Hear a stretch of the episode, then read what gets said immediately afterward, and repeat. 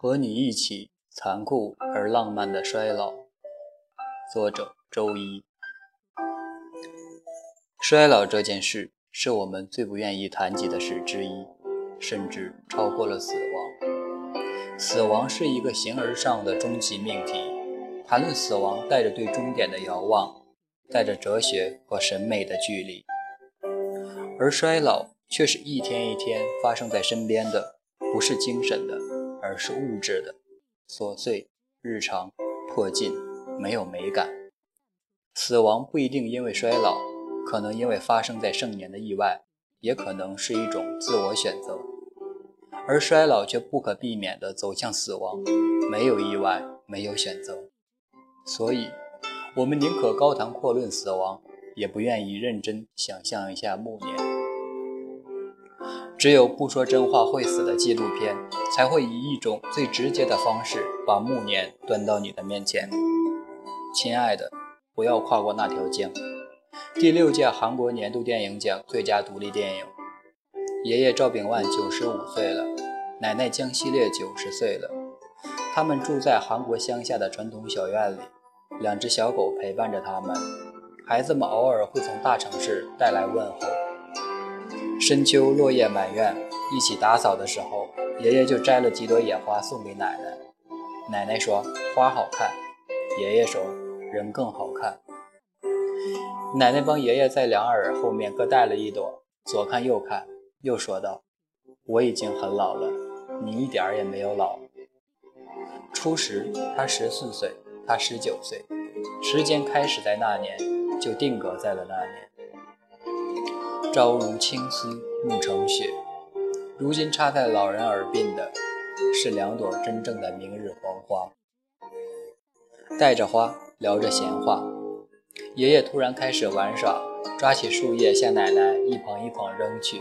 奶奶一边嗔怪一边还手，刚扫好的树叶又洒落了满院。七十六年的婚姻生活后，他们还能就着眼花落叶开心大半天。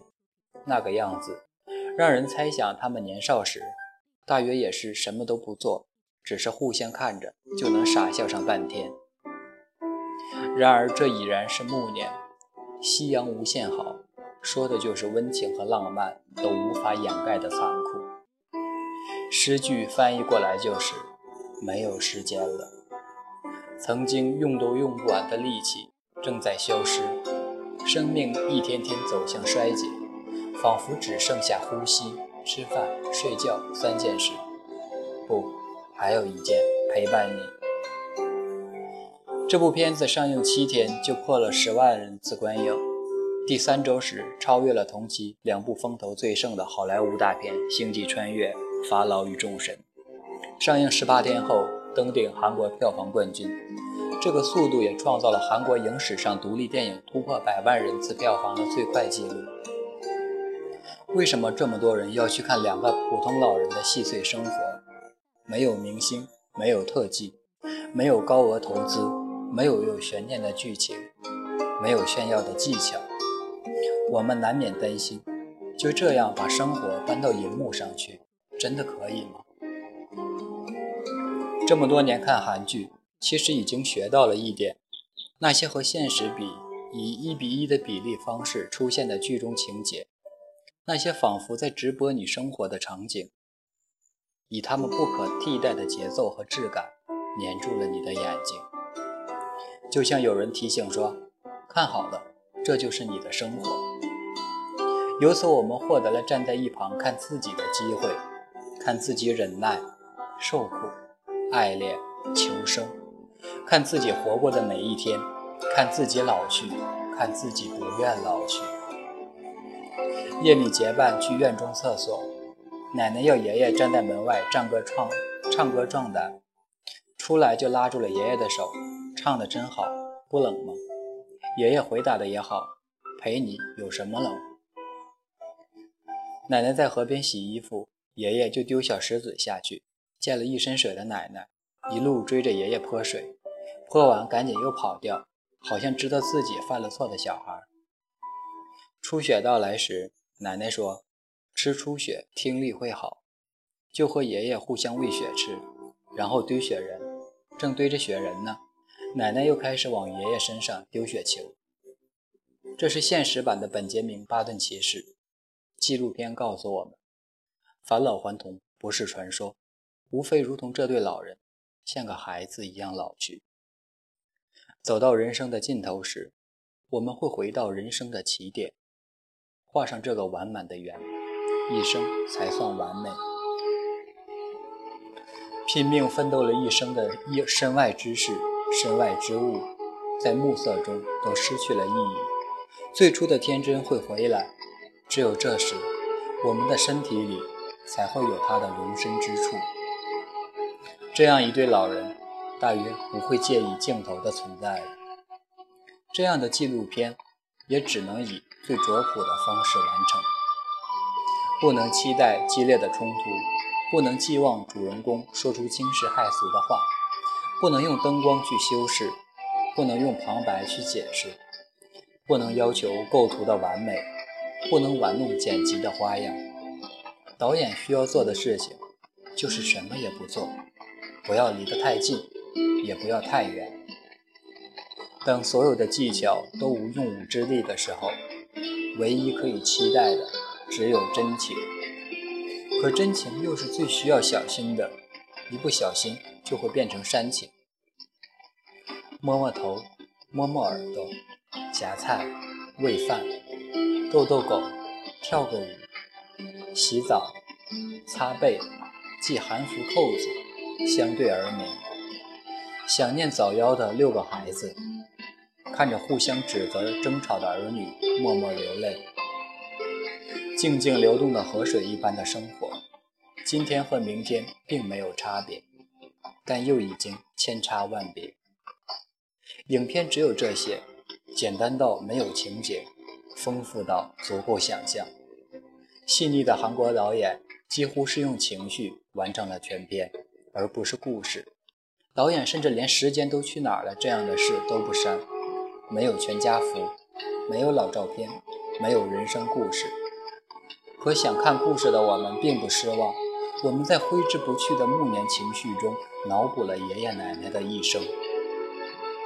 曾有一次看剧，一对青年男女信誓旦旦地说：“执子之手，与子偕老。”当时忍不住笑场。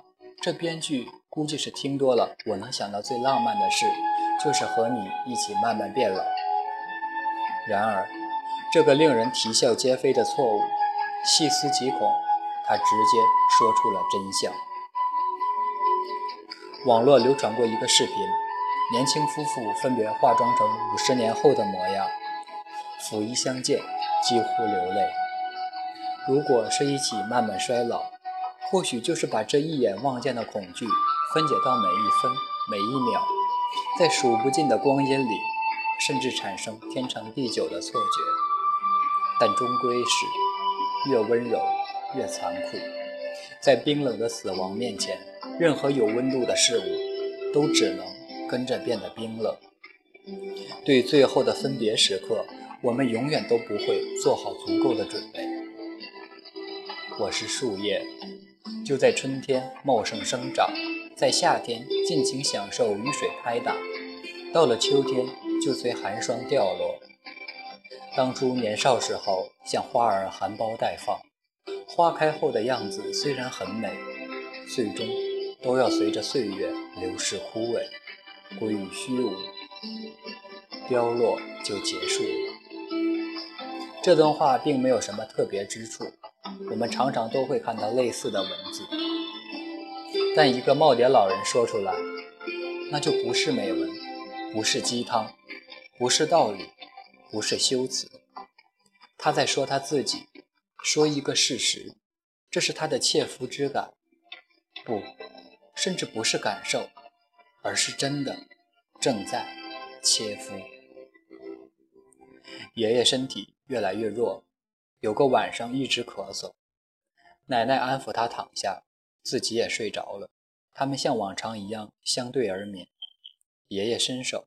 去抚摸奶奶的脸头和头发，静夜无声，却已融化了千言万语。平淡的生活，到底凭什么打动人？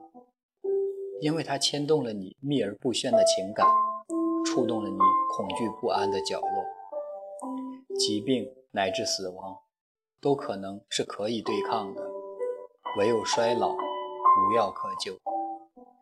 带着最残酷的温柔，亲爱的，不要跨过那条江，让你直面几十年后的自己。来人间走一走，归去的路也很漫长啊。我老了会怎么样？陪伴我走完最后那段路程的人会是谁？我的爱人会在身边吗？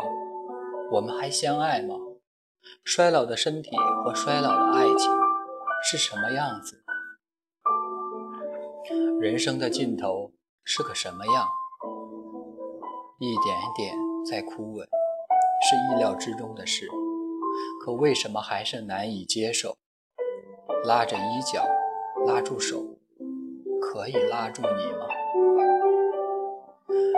再唱一次歌吧，再吃一口小菜吧，再去看一次春天的黄鹂鸟吧。陪伴是人生最珍贵的礼物，那就一起，一起跨过那条江吧。这样就能把这辈子和下辈子连接起来了吧？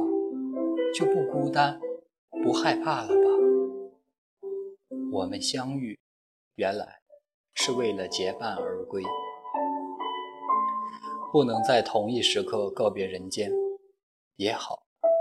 我会替你整理今生，你会替我探路来世。我们完成了此生，还会有永生。影片里最动人的一段，是爷爷只剩三个月的生命时，奶奶整理他的衣物，他都分不清冬天的衣服和夏天的衣服啊。奶奶不放心，又想起那个世界里有幼年离世的六个孩子，把孩子们的衣服也一起带去吧，都没来得及买漂亮的衣服给他们呢。此岸和彼岸，阴阳两隔的人们，又似乎从未相离。其实，为别人的生活流泪时，又有哪一次眼泪不是为自己流的？你知道，爷爷奶奶就是未来的你，是你平凡到没有故事的人生，是你正在日益老去的身体，是你对充满遗憾的此生的深深眷恋，是你对离开人世前可能拥有的最深的浪漫。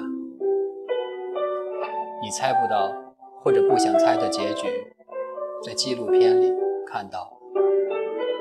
像生活一样朴素无华，像生活一样让人泪流满面。最后那个固定镜头有足足四分钟，一动不动，这让人感到摄像机是存在的，导演是存在的。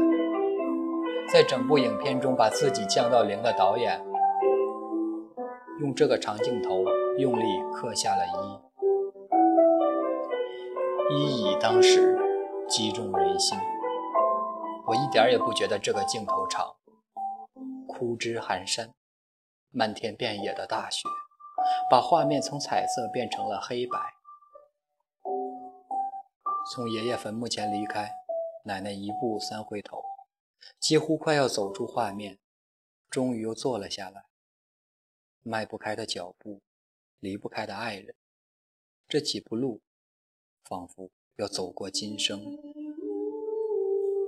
和漫长的一生相比，这个镜头太短。